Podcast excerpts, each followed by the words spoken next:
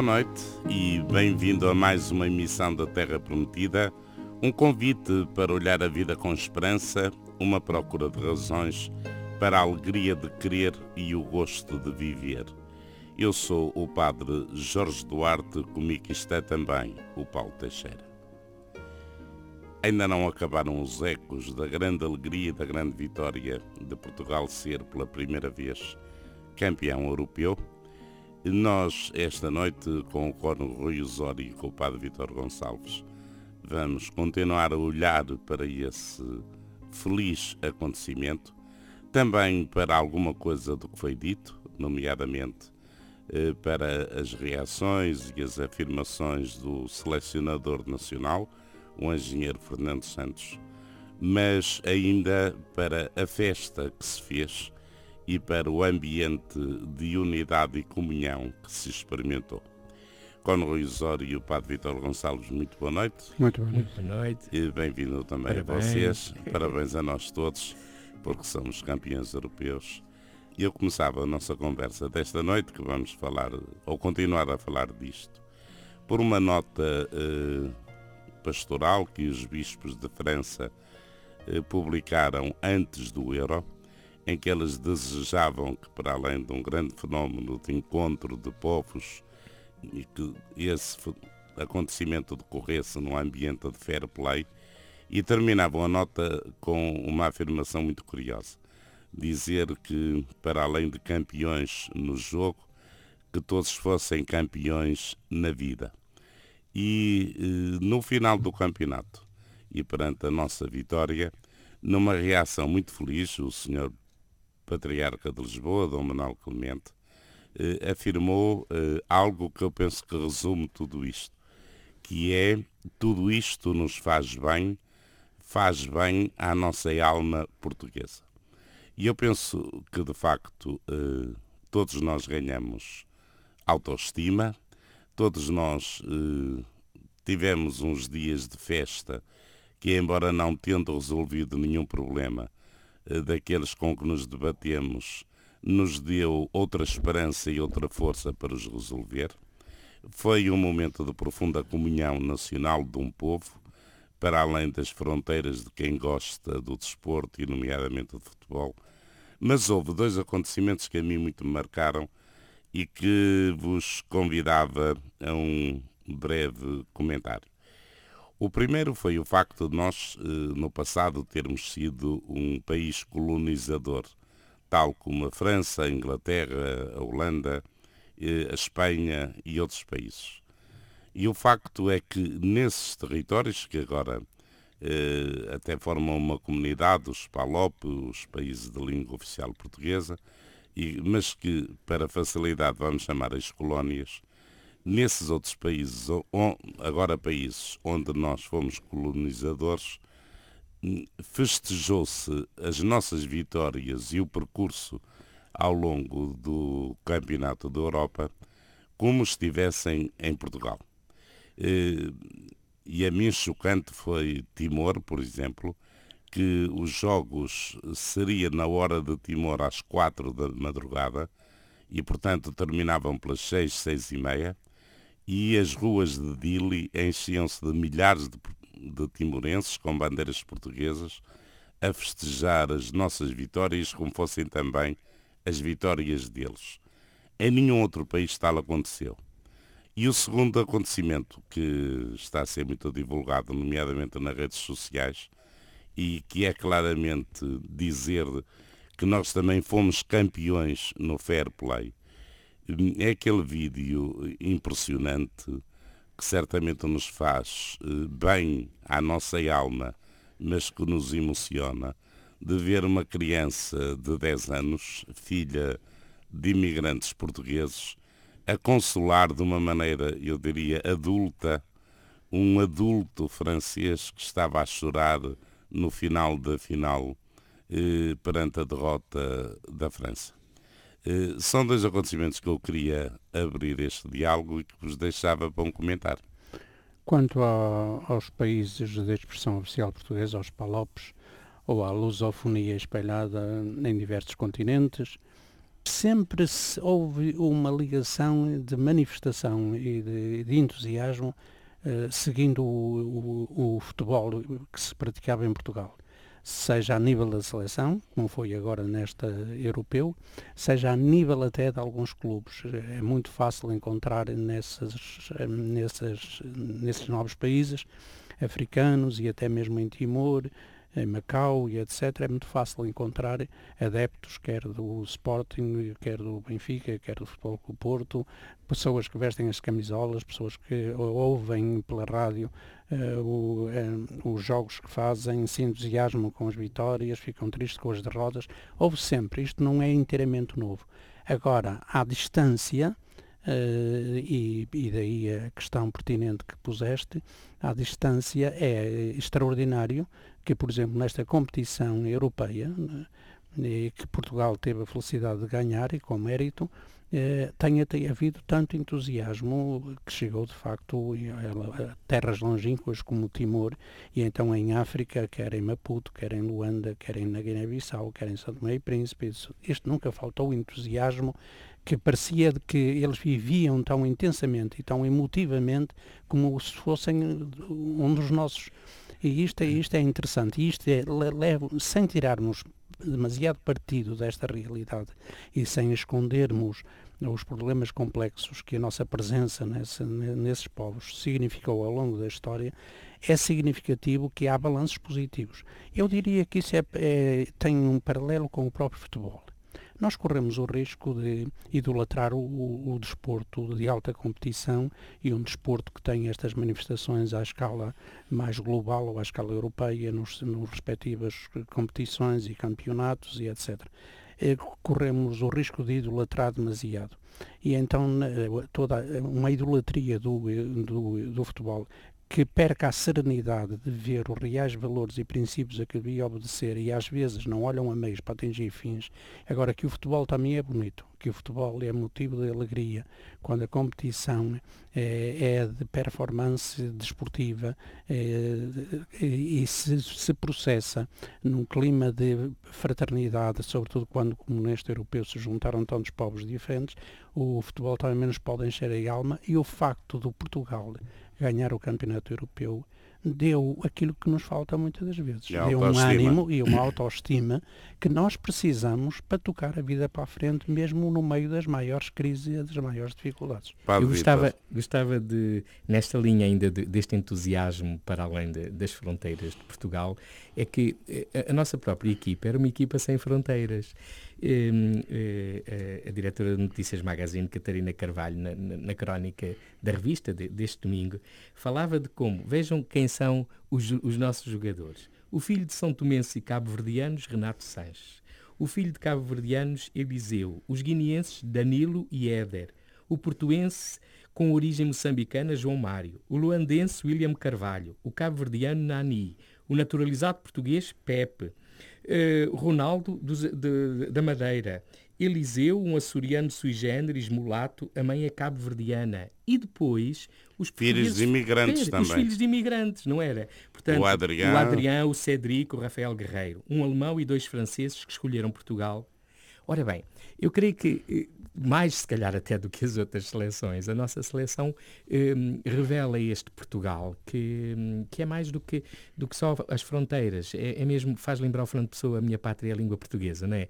E, e, e unidos pela mesma língua, houve ali um comum uh, sentir que, que, que tocou e toca e nos faz, e aí sim, creio que nos reenvia uma responsabilidade é de nos assumirmos, de facto, nessa interculturalidade, nessa multiplicidade de, de, de, de experiências, de cores, de, de costumes que fazem um Portugal tão grande. Olha, como dizia o, o, o padre António Vieira, né, para nascer Portugal, para morrer o mundo inteiro, e acho que aqui se expressou isso, que eu a certa altura lembrava-me também um bocadinho com o nosso Santo António, que onde houver eh, qualquer referência portuguesa neste mundo, está lá o Santo António. Aqui a seleção foi uma espécie de Santo António para toda a gente. E, e, e, um espelho também daquilo que é a sociedade portuguesa, que é multicultural e, e, E é uma sociedade de acolhimento de diversas raças e origens. Claro.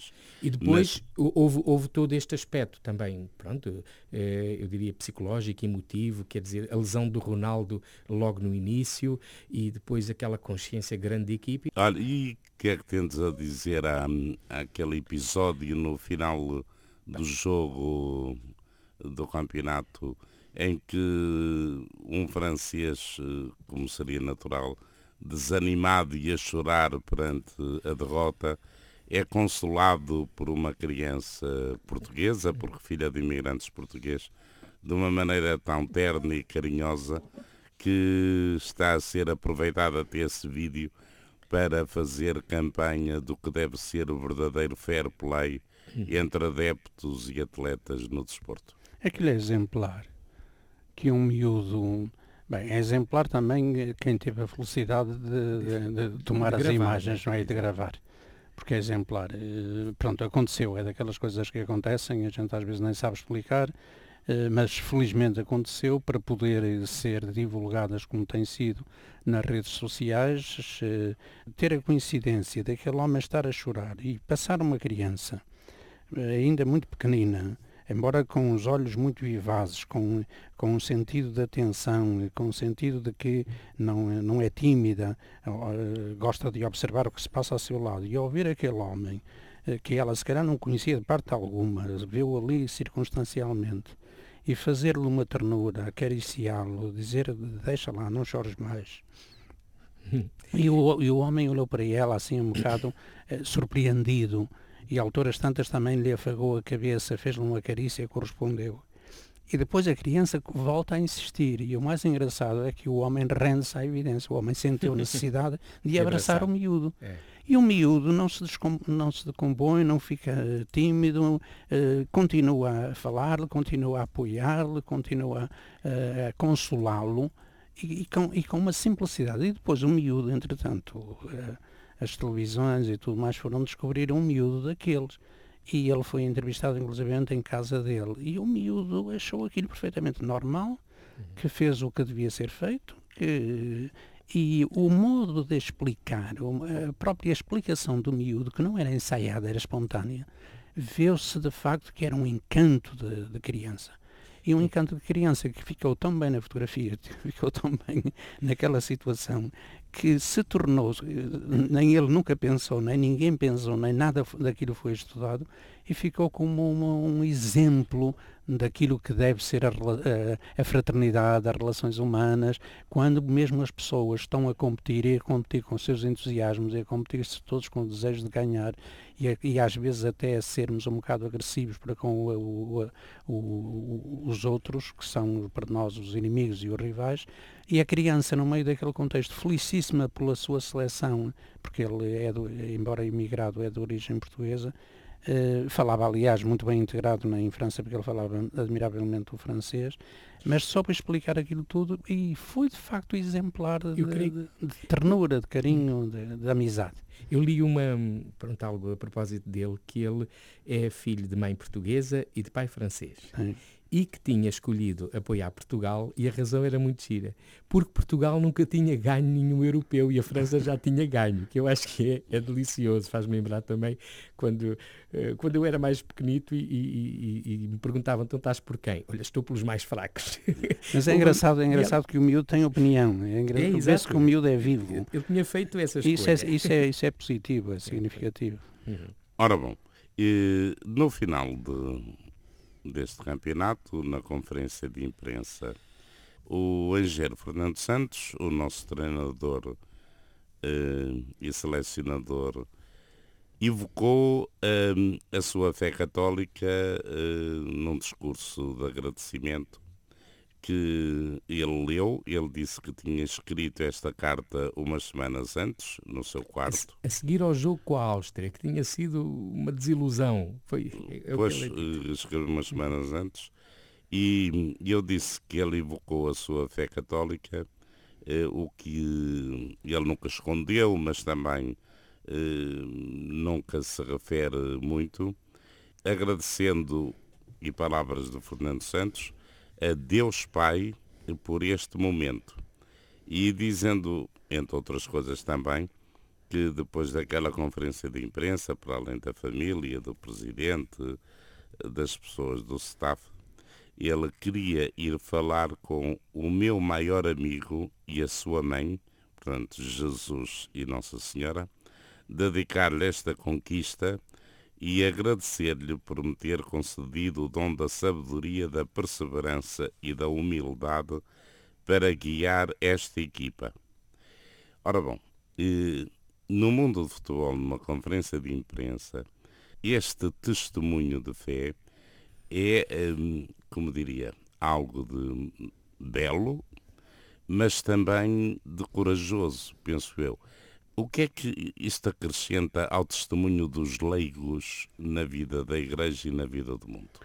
O que vos parece isto? Dado as responsabilidades que ele tem, tínhamos aqui um exemplo que, seguindo a tradição de uma grande parte dos nossos cristãos mais ou menos praticantes, eh, ele teria razões para, para quase suspender a sua prática religiosa, porque tem tantas coisas que fazer, uh, jogos ao domingo, treinos aqui, treinos acolá, esteve fora do país. Portanto, há um conjunto de razões que o podiam levar a arrefecer a sua prática religiosa. Ora, isso não tem acontecido, ao que se sabe. Ele é desde há muito, sem fazer gala disso, nem fazer disso um trunfo, ele é de há muito um cristão convicto, eh, praticante, e que inclusivamente, como aconteceu quando foi treinador do Clube Porto, ele vai à respectiva paróquia oferecer os seus préstimos ou para leitor ou para catequista e além de regularmente participar nas assembleias de culto. Portanto, ele, isto não é inteiramente novo.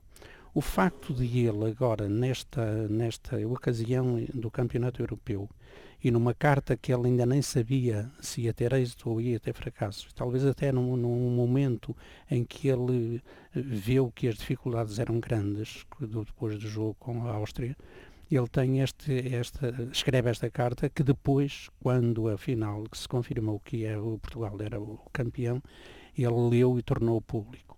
E a carta é aparentemente muito simples, de um homem bom que, com simplicidade, agradece, agradece inclusivamente ao Presidente da Federação Portuguesa ter o escolhido numa altura em que ele até estava castigado, uma altura adversa, mas e ele tem, tem essa gratidão toda, mas agradece sobretudo, e aqui é que está, com, com inteira simplicidade, mas com, com nobreza de caráter e com grande espiritualidade, ele agradece, antes de tudo e acima de tudo, a Deus Pai e depois termina, como aliás citaste e bem, agradecendo também a ele, a Jesus Cristo, o amigo, e, o, o, amigo, o amigo que ele chama amigo, e a sua mãe, que ele, uhum. a sua, pronto, e dá este testemunho. Que importância tem isto, ou até que ponto é que isto é exemplar? Eu que sou um homem de igreja, como nós os três somos sacerdotes e pastores nas respectivas comunidades paroquiais a que presidimos, por graça de Deus, sentimos que a vocação e a missão dos leigos, desde as crianças às pessoas idosas, eh, é muito importante na Igreja e às vezes não tem sido suficientemente valorizada, porque pomos muito empenho e muito desenvolvimento e muita reflexão e, e muitas teorias e planificações de caráter apostólico e pastoral centradas no clero, centradas nos consagrados, centradas na. E, e esquecemos-nos que a vocação e a missão dos leigos é fundamental que não é tanto dentro de portas da Igreja, mas é sobretudo na secularidade, ou seja, é no mundo, é nas realidades terrestres.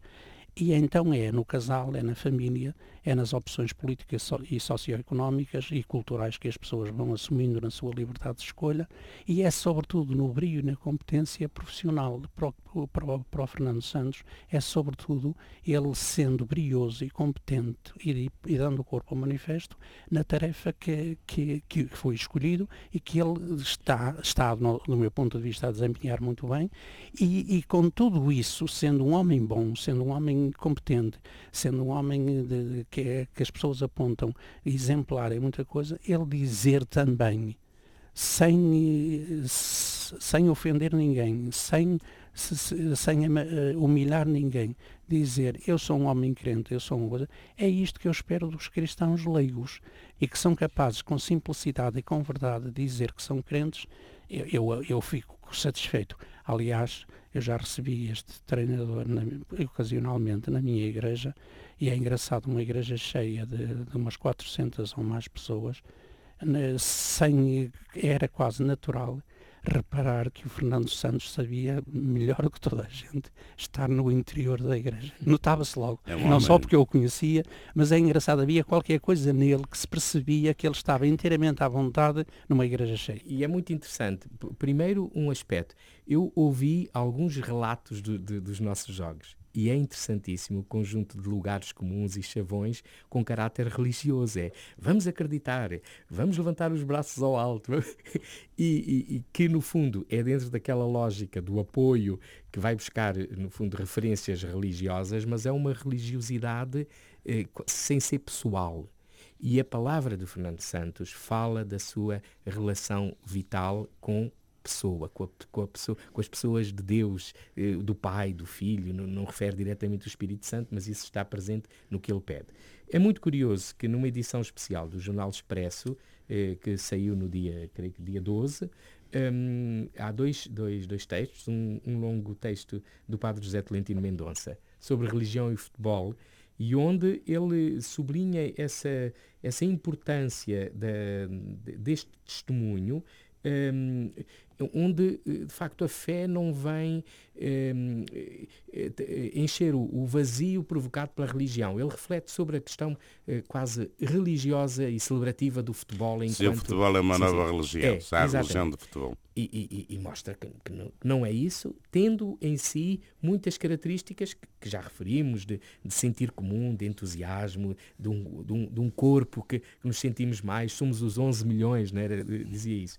E como de facto, em Portugal, eh, até um pouco fazem um paralelo em relação a outros países, nomeado os Estados Unidos da América, onde uma afirmação religiosa seria, entre aspas, profundamente natural, mas aqui há uma versão redutora da laicidade, e estou a citar, que remete a religião para os, os quintos do espaço privado.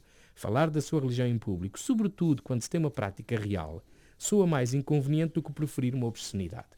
Portanto, essa é, é a força também deste testemunho. Também Henrique Monteiro, no mesmo jornal, ao falar de, do Deus de Fernando Santos, é o título da crónica, ele diz uma coisa interessante que tem a ver então com o que o Padre Jorge me perguntava.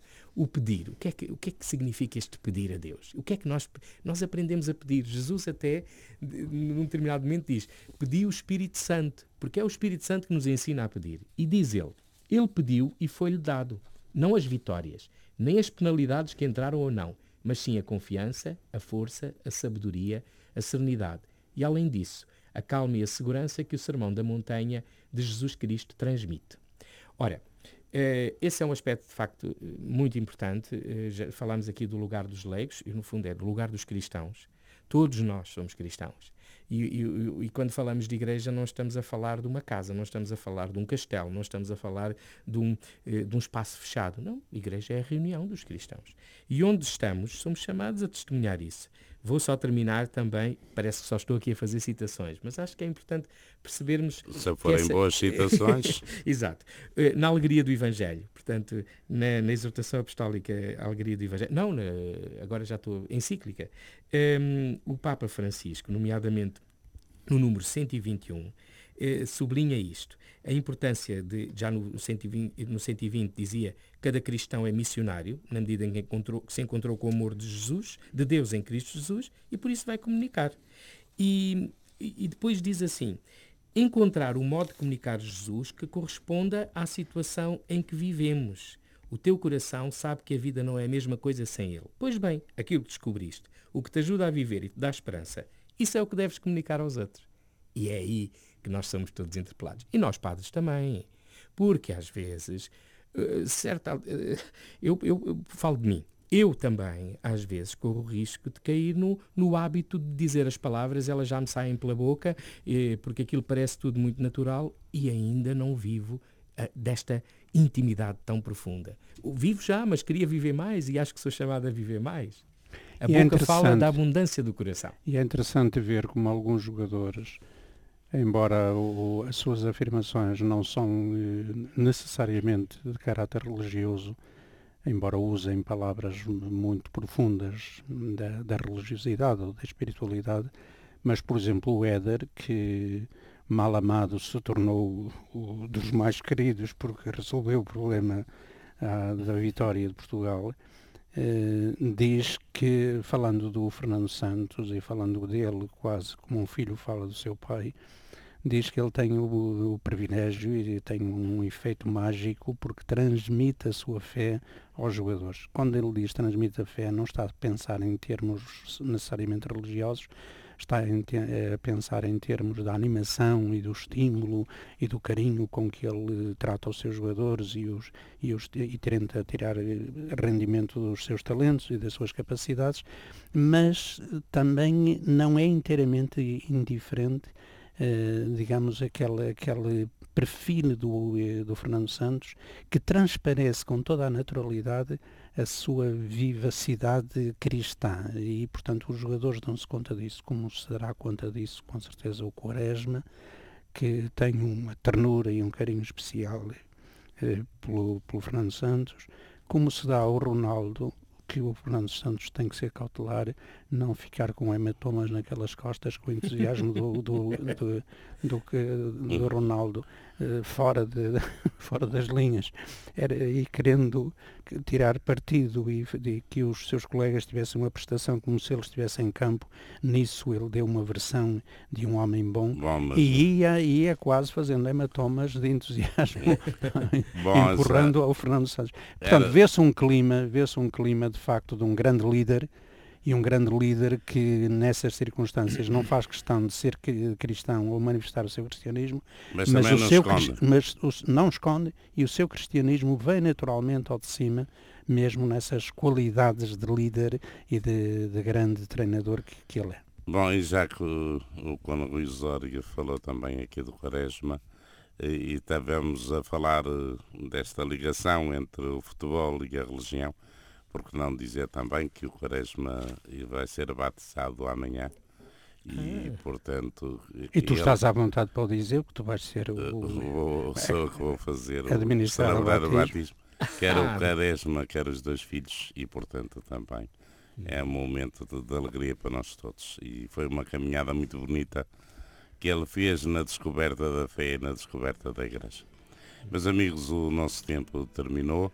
Uh, queria agradecer-vos esta agradável conversa entre nós.